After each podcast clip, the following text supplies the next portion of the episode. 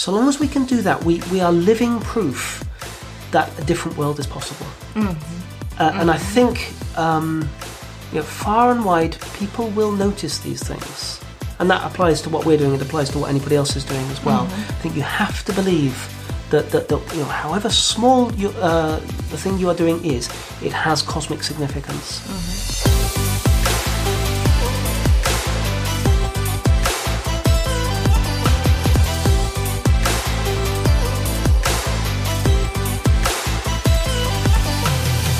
herzlich willkommen bei einer neuen Episode der Gedankendealer, eurem Format, wo es sich um die Themen Spiritualität, Business, Freundschaft und allgemein das wundervolle Leben dreht.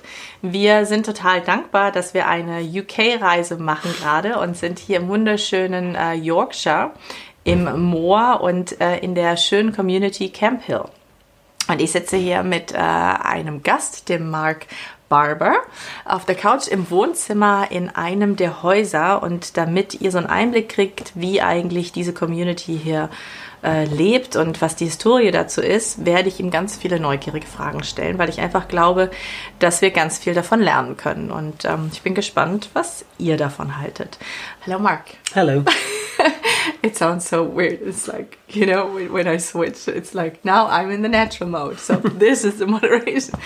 I'm very happy that you were so spontaneously and uh, agreed to uh, an interview because um, it seems like you know so much about the community and the area and uh, the whole history. I was just um, giving the introduction um, that we're here in the Camphill community. And for people who've never heard about it, I would like you maybe to tell a little bit about um, the way, the lifestyle here. But before that, maybe you tell us a little bit about yourself so we get uh, a feeling who is Mark Barber, um, where you come from, and um, yeah, where you're right now in your life. Okay, so I'll give you a very a very brief Okay. uh, summary. So, so I'm originally English, uh, and then after university, when I was kind of in my early twenties, I ran across um, Camphill.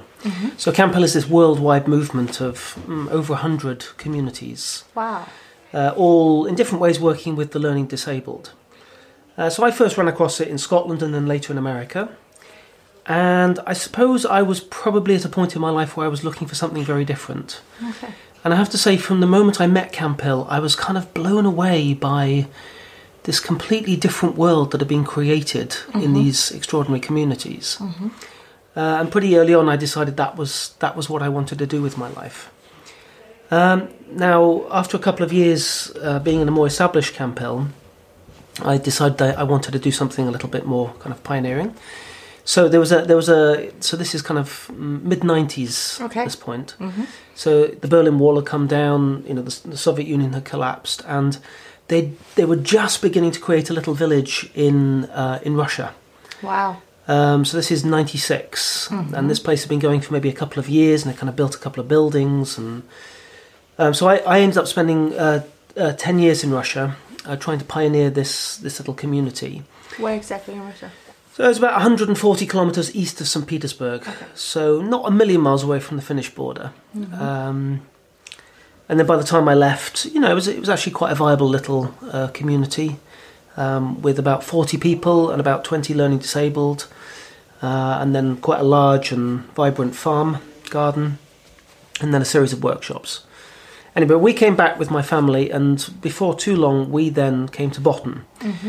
Uh, now, Botton Botton here in Yorkshire. Exactly. And Botton in the Camphill world has a very special place because Botton's like the. It was always like the flagship of the Camphill movement. So it was the oldest of the adult communities. It was the largest of all the communities. It was the one that, that all across the world they looked to. So we came here in about 2008. Um, and at that point, if I'm honest, um, it was. I mean, so Botton Village is, is quite widely known across the UK. so all kinds of people know about uh, Botton Village. Um, and it's a bit of a. Um, yeah, it, it, it's a bit of a legend in certain ways. Um, and, and it's kind of like a little world unto itself. So it's geographically, it's stuck at the back of um, Danby Dale. So it's this very remote geographical location. And I think because of that, it was able to deve- develop in a very particular way. Um, so for hmm, 50, 60 years, Um, it's just this little world uh, that's developed. Um, sometimes it feels you know, quite divorced from the rest of the world uh, at the back of Danby Dale, and it's you know it's a very strange community. You know, for, for somebody who's never been there, you know, half of the people you meet have some kind of learning disability, um, and yet it's very very far from being an institution. Um, it's it really is a community, mm. and you'll see children running around and, and, all the rest of it. What is the indicator, or what is the difference from uh, a community and an institution? I mean, I have mm. some ideas about it, but if yeah. you could make it concrete and point out the most mm. important um, characteristics. Right. Okay. So when I say community, um, so many of us devote our lives really this, this is our vocation. We mm-hmm. give our lives to, to living in this particular way. And this isn't just a job. Um, this is this is where we live. This is where we raise our families. Um, so it's our, our working life and, and, also you know the rest of our life.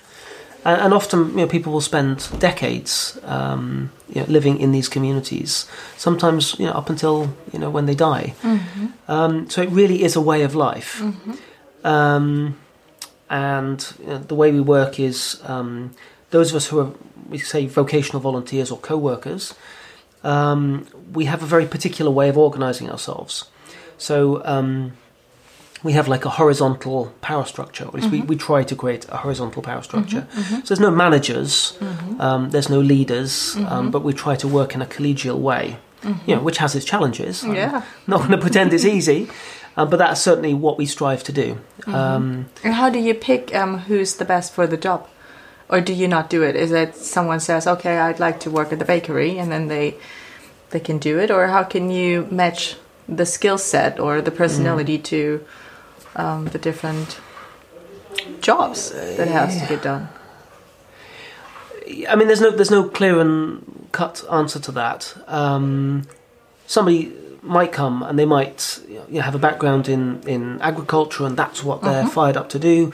And of course, you'd never stand in their way and say no. You have to you have to do something Go else. to the office and absolutely, yeah, absolutely. Okay. So some people have a very clear vocation, mm-hmm. and, and, and, that's that's a wonderful thing. Mm-hmm. With other people, they come and they're maybe not sure what they have to offer, and maybe we say, well, look, you know, we have a bakery here. Um, you know, the baker's just, just, just left, and actually, you know, would you would you imagine taking that on? Mm-hmm. Um, so it's always a kind of conversation we try to have with each other. The other thing that makes it a community that I should mention uh, is that we have a particular way of working with money.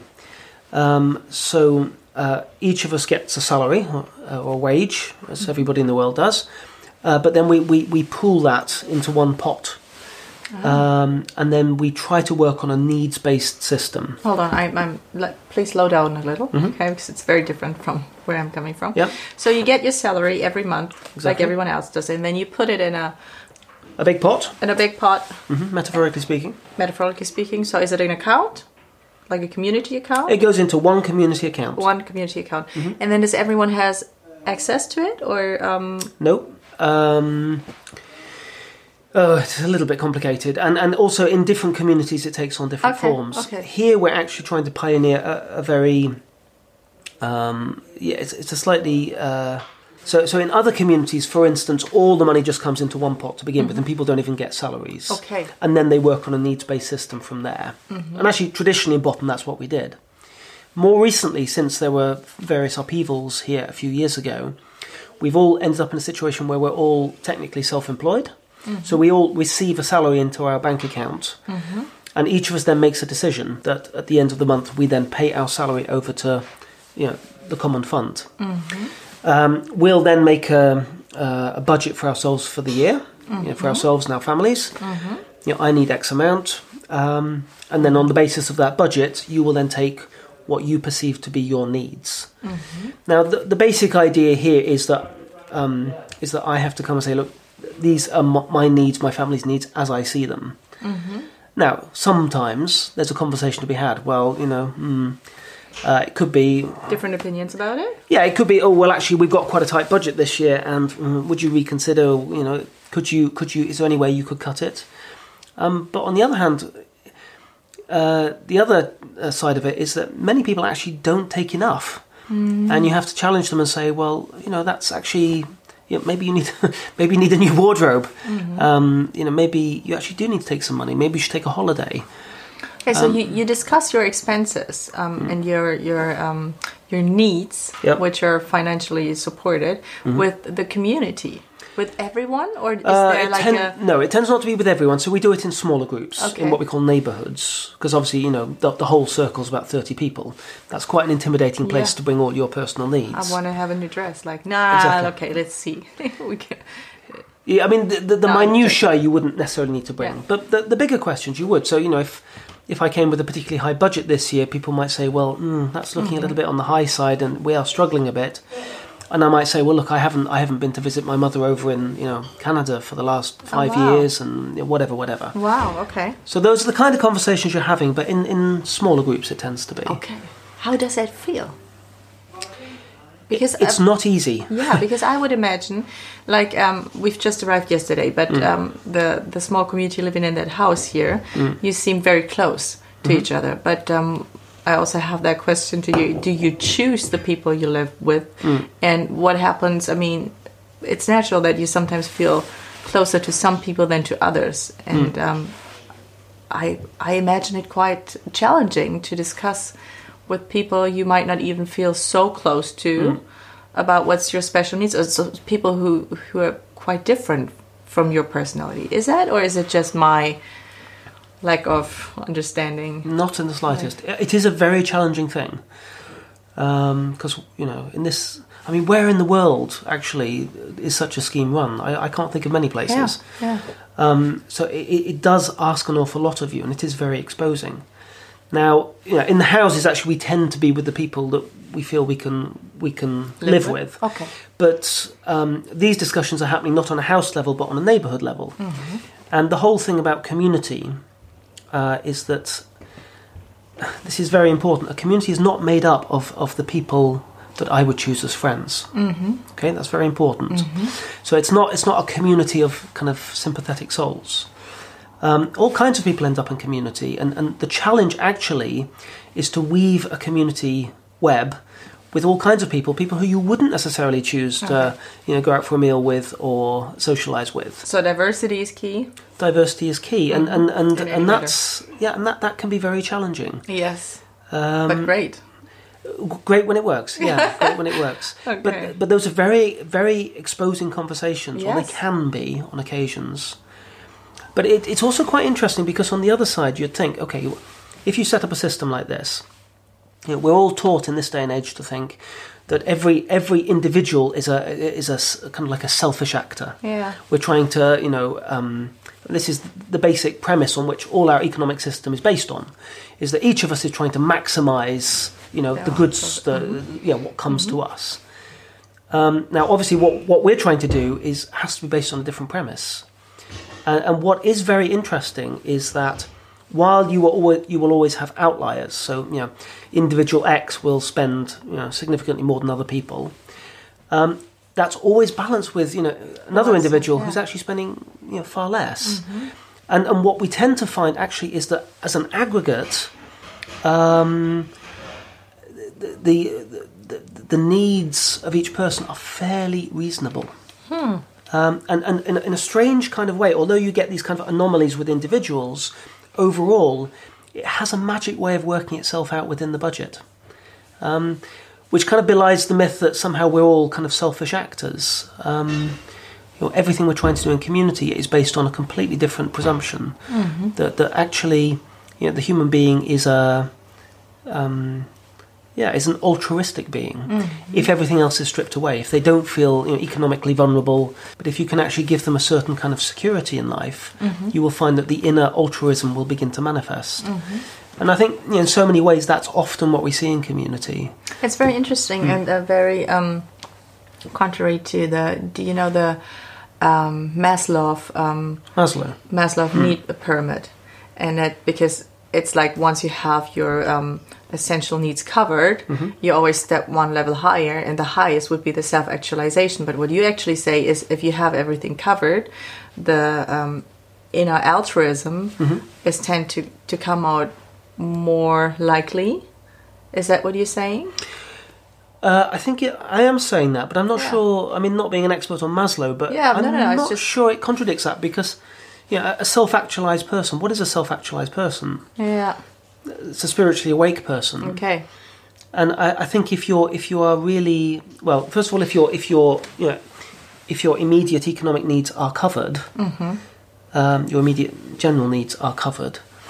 Um, you can begin to you know spiritually awaken if you want to put it in those terms, Yeah. self actualize, and I think that does take you to a place where you begin to realize that you know we're not just you know discrete little mm-hmm. entities, mm-hmm. but we're part of a web, and actually mm-hmm. Yeah. actually a, a, as a human being it's only when you are part of this this wider human web that you are actually um, fully realized in a way Yeah. yeah i think Yeah. So maybe it even implicates it. The self think so actualization. i think so is the broader thinking of yourself as being a part of a system and exactly also um, becoming creative uh, about the ideas what you can contribute to the whole system.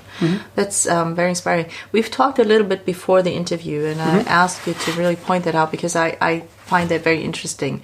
Um, when you from the or let's let's take it personal. When i looked at the website and it says um, a community um, where people living with different age, ages and abilities um, I you could get the impression very quick that it's about um, providing something for um, people with learning uh, disabilities. But you made uh, told me before the interview, no, um, you have a different reason why you live in in that community. Um, maybe you could uh, repeat that. That would be very nice. yeah i mean it's a tricky balance because on the one side we are also um, or we're part of a care provider Yes. So that's part of our job. We have to do that. We Yeah. have to provide care.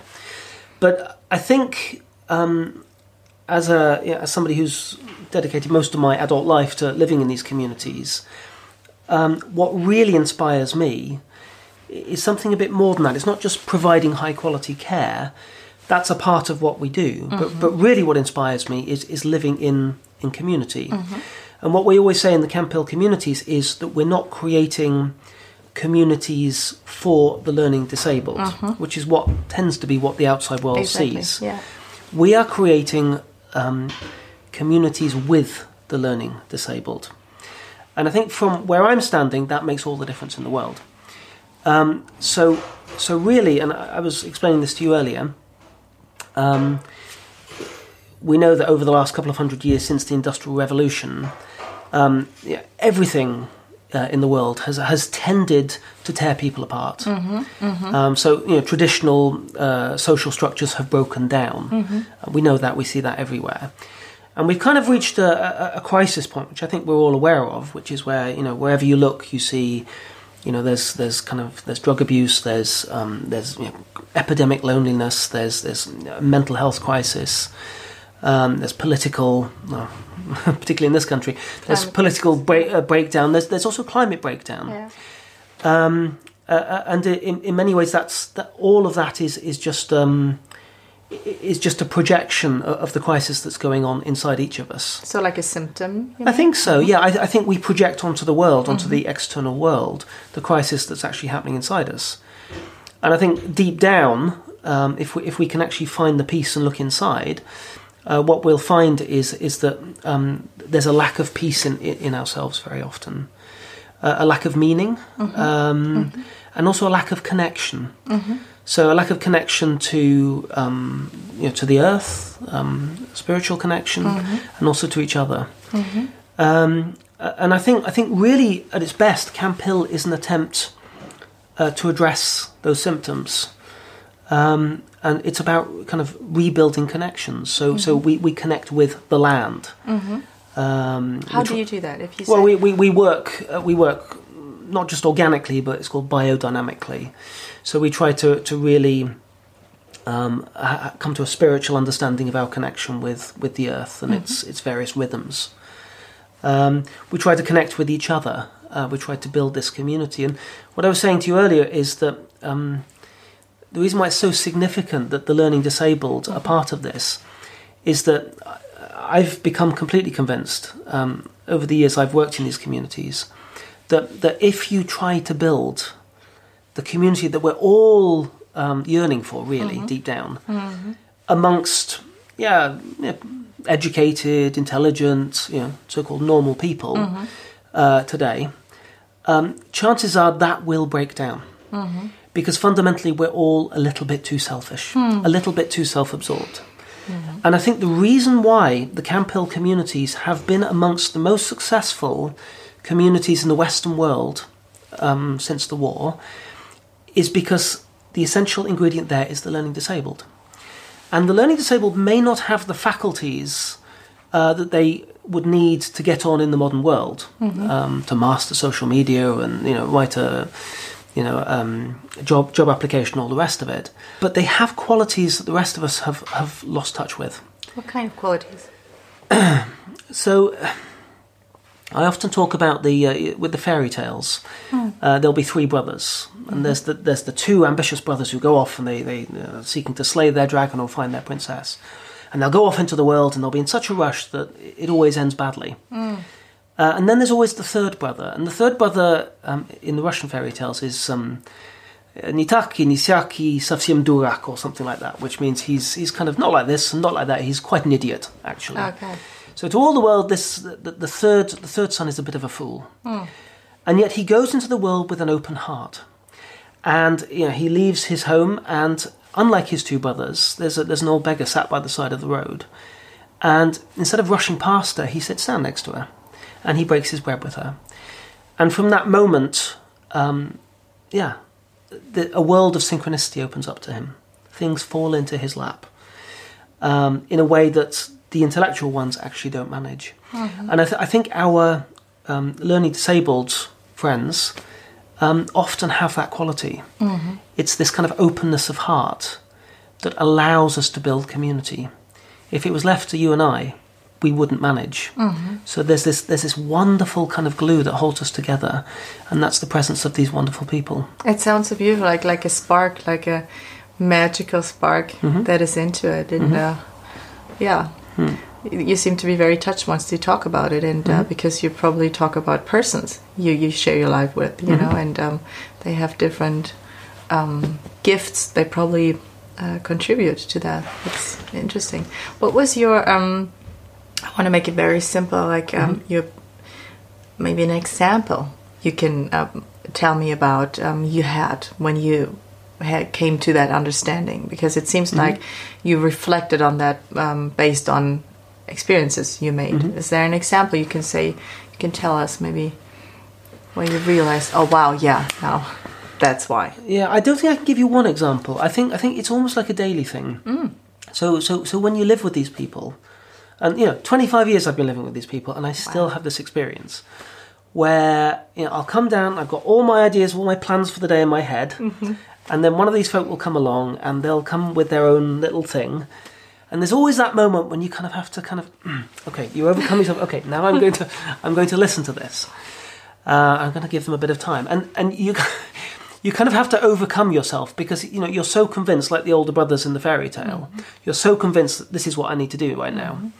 and of course they come with whatever left field thing they come with, and you know, even now I find myself having to overcome myself. Wow. Okay, so now I need to take the time, and now I need to just listen to what's being said. wow And often it takes you to a place that that, yeah, where, it's where- something new something totally different Exactly, mm-hmm. exactly. It kind of transcends um, this kind of mindset that we have. Beautiful beautiful Yeah, but I'm not there. As I say, it's a daily lesson for me. It's a daily lesson. Yeah, but uh, um, I remember yesterday um, at uh, supper you also said it's it's like this almost like a bubble, you know, because it's it's so beautiful and um, there has been uh, quite some changes. Maybe you Yeah. can take uh, me into the history of of Botton and the big change and Yeah. what is your approach of doing things differently now? Okay, so Botton was a very, very special place. Um, so it was a community built up over 60 years in, as I say, this very re- remote lo- uh, kind of geographical locality. Sorry for interrupting. Who was the one, or the two, or the people who founded it? who founded it? Who came up with the idea? So it began, the, the whole idea, Camphill, began as an idea with uh, a gentleman called Karl Koenig, who was an Austrian pediatrician, and he fled the Nazis along with a, a group of younger people. So these are very educated um, uh, Austrian Jews in the main. and they they washed up on the shores of uh, the UK. And this is talking 1939, 1940. So you can imagine this bunch of um, German-speaking um, yeah, emigres suddenly turning up in Scotland uh, at the beginning of the war um, with their very German accents, and many of them not even speaking English.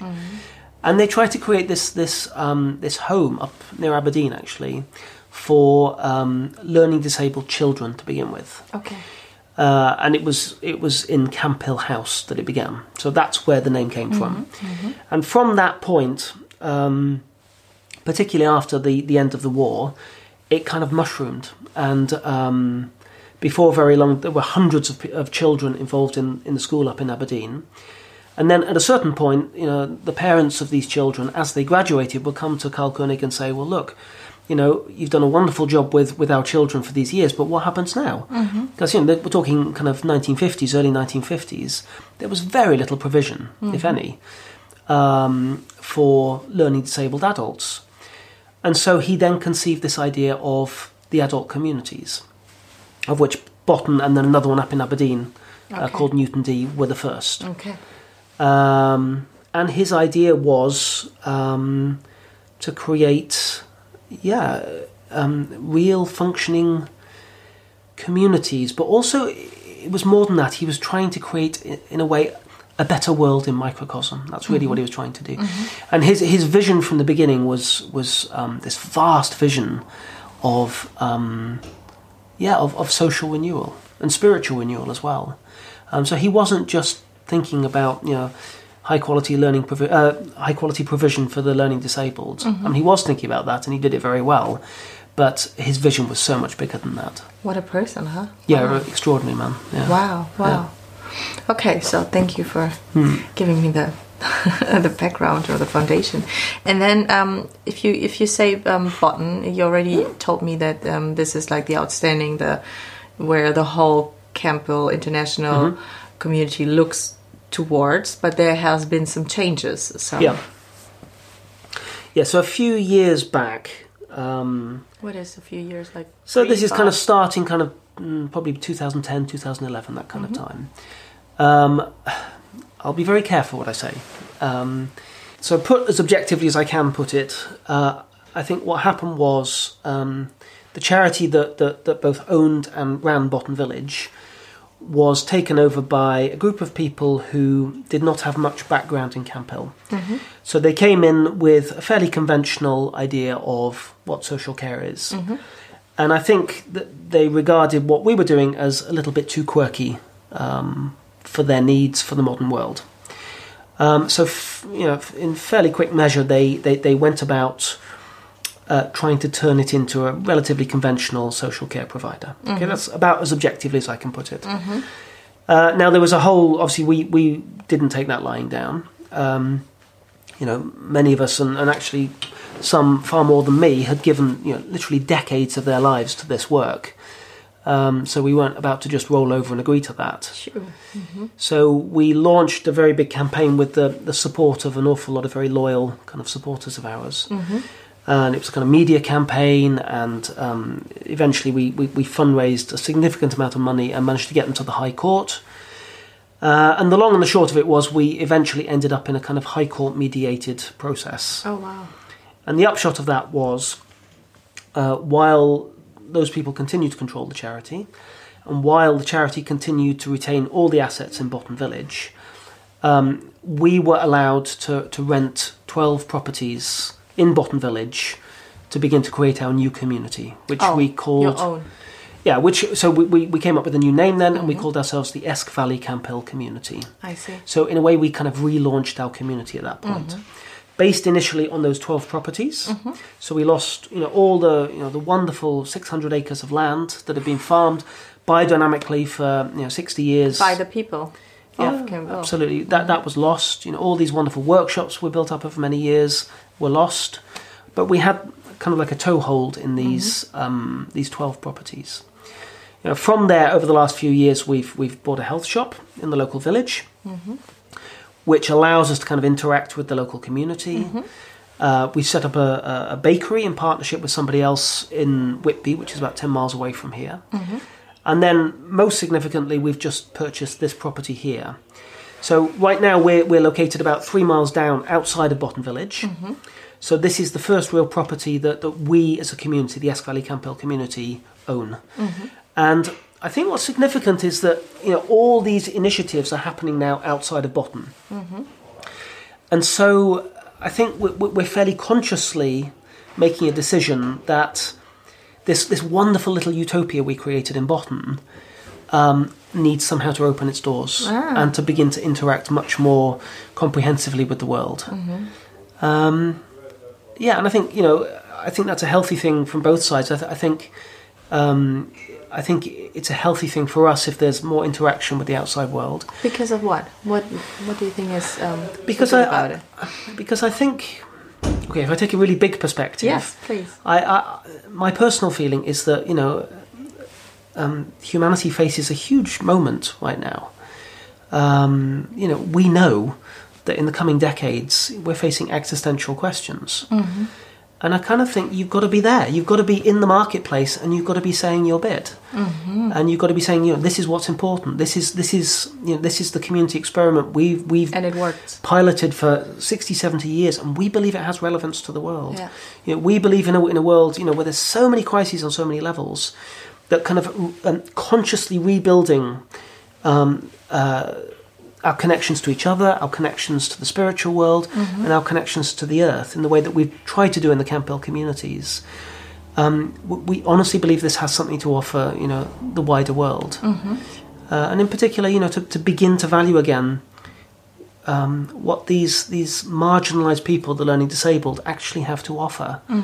Uh, back in Russia, but not only Russia, actually, I think also in in Western Europe, um, the learning disabled were called the holy fools. The Holy Fools. They were the holy fools, and and um, and there was this understanding. Often they, they have a special place in the Russian churches, um, the learning disabled, because it, it's recognised that these people have that they have a kind of um, they have access to a kind of intelligence that the rest of us need, and, and I, I I've long felt that in in the Camphill communities, with their help, we've managed to kind of weave this this culture of the heart, um, which I think is so relevant to the world today, where you can see that the intellect is killing everything. Uh, and, and to learn to kind of weave a culture of the heart again, I think is, is, is our way out of crisis. So if we if we stay in that broader picture, Mm-hmm. like I want to take it to a next level because it to me it, it feels like like something is boiling, Yeah. different sides, Mm. and then it will come to a to a big explosion, and then Mm. I'm curious how these different sides, I would even say Yeah. it, uh, will develop into something together, or if it will, Hmm. yeah, make make even two parts. Of, of life. Yeah, I I- know. So- make any sense? Yeah, it makes complete sense just to me. yeah, yeah, my yeah. Mind working. It, right it feels like there's a kind of parting of the ways taking place, doesn't it? Yeah. So, so as you say, you know, that you know, in terms of the technology, it's it, it's leaping ahead beyond our comprehension, Yeah. um, and and I suppose that, that there's a huge body of people who who will go with that, and I think that's based on this this fundamental conception that the human being is really an advanced biological computer Yes. and and it's an advanced biological computer that will soon be superseded by higher intelligences. So that's the very materialistic viewpoint, Yeah. and I think that will hold great appeal to a great many people. Hmm. Uh, but then, you know, obviously in Camphill, but I think in many other streams now, I think you've got another group of people who are waking up and saying, "No, hang on, that's that's not what we are. Yeah. That's not what that's not What a what human is." that's not what a human is. A human is not simply an intellect Yes. uh, on legs. Yes. Um, you know, the the know, human consciousness is, is so much more profound than that, and it, it is. Yes, it's an intellect, but it, it, it's also you know the, the realm of the heart, and it, it's also our body and our connection to, um, you know, to, to, to the wider world and to the spiritual world as well. Um, uh, so it does. I- I, can absolutely see what you're saying there. That there does seem to be this immense parting of the yes. ways here. Yes.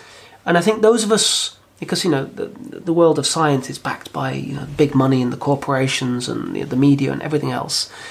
Um, and I think those of us who who um, profoundly disagree with that direction of travel, I, I think we have to very quickly organise ourselves and and refine our thinking. Yes. Um, if we're not going to just be, be kind of um, if we're not going to be just trampled by this this juggernaut. Exactly. Exactly. So if if we um, um, more practical, like um, you say, family are raising their children in the community. They they go into a, a Steiner um, school uh, close by. Um, how do you use, for example, any uh, digital tools? Is that something um, you say no? We don't want that in the community, or is are you finding new ways of I don't know going with the digital transformation or Yeah. Okay. So I think the short answer to that is there's while there's always been an uneasiness about digital things in the community. Um, yeah, many of us use the digital world probably more than we should, just like everybody else in the world. So it's not as if we have a kind of Amish approach to these things. Um, so I think it'll be as much a challenge for us as anybody else. Um, you know, as the technology advances, to, to begin to wake up and, and ask ourselves, you know, where where are we in this? Um, so I don't think we have any particular answers there that you know the rest of the world doesn't have. Um, but you can well imagine that you know 10, 20 years from now, many people will be waking up and thinking, you know, actually maybe I don't need the latest gadget. yeah Maybe maybe I need to be getting my hands dirty in the soil right now. yeah or get con- connection with my family Exactly. or my inner self. Yeah. Yeah. Absolutely. Yeah. It's it's very beautiful. And um, what because you, you were saying um, there are some people who live there decades, um, and you've been living in communities for 25 years. So for you, it's not temporary, but uh, some of the people are just coming here for a year or two years. Um, what is? Uh, do you have any plans for yourself for you, for you, your life? Will you continue building up uh, this community here, or will you plan on going Yeah. somewhere else? I think for now I'm pretty because it, it feels like a, a community reborn here. Yeah. If I'm honest, uh, and I think we're still in the process of kind of refining what it is we're trying to do. Mm-hmm. Uh, and I think you know, obviously the vision that Karl Koenig had, you know, 70, 80 years ago, um, was extraordinary. Um, but the world has changed beyond recognition in the Yeah. last 80 years. Yeah. And I think you know now is an opportunity to, to, to you know to take you know this this this you know, concept that Koenig had, um, but to try to adapt it to you know these extraordinary challenges we're facing today. Um, and I think it's very much about a, a real dialogue with the world. You know, where is the world right now, and you know what do we have to offer, and what do we have to learn as well. Um, so I, I think right now I personally feel very, very much as though this is where I need to be. Um, and but it's not just about kind of rolling out. Oh, this is who we are. It's to, to me, it's this this conversation. It's this real questioning. You know, what does the world need right now? Mm-hmm. You know, what is the way forward? And, what can I contribute to? and it? what can I contribute? Yeah, and I think in, in different ways, you know, so many people all over the world are facing a similar question because it's very easy to be crushed by the immensity of what we fa- what we what we face. It's very easy, and I think, um, yeah, to, to begin to value again in these micro deeds that we do, and yeah, it's uh, so. Um, yeah, in, in, in so our work is based on anthroposophy. It's Rudolf Steiner, um, and you know he he talked about um, uh, a new way of medicine, a new way of healing, which was you know, to do with homeopathy. Now, the, the principle of homeopathy is that is that you take you know, something, some tiny piece of material, uh, and and you dilute it until it's no longer there. Uh, but you have the information. I- exactly, but it's something infinitesimally small that has um, this kind of cosmic significance, and I think I think you absolutely have to believe that in this day and age that however tiny um, uh, uh, the thing that you are doing is, it has profound implications and importance for for the, the challenges that all of humanity is facing. And I've always said about um, what we're doing here that so long as we can keep doing it, however small and however challenging what we do uh, might be, so long as we can keep doing it and, and keep um, trying to build, as I say, this kind of culture of the heart that stands against this kind of intellectual culture that's invading us all the time. So long as we can do that, we, we are living proof that a different world is possible. Mm-hmm. Uh, and I think, um, you know, far and wide, people will notice these things.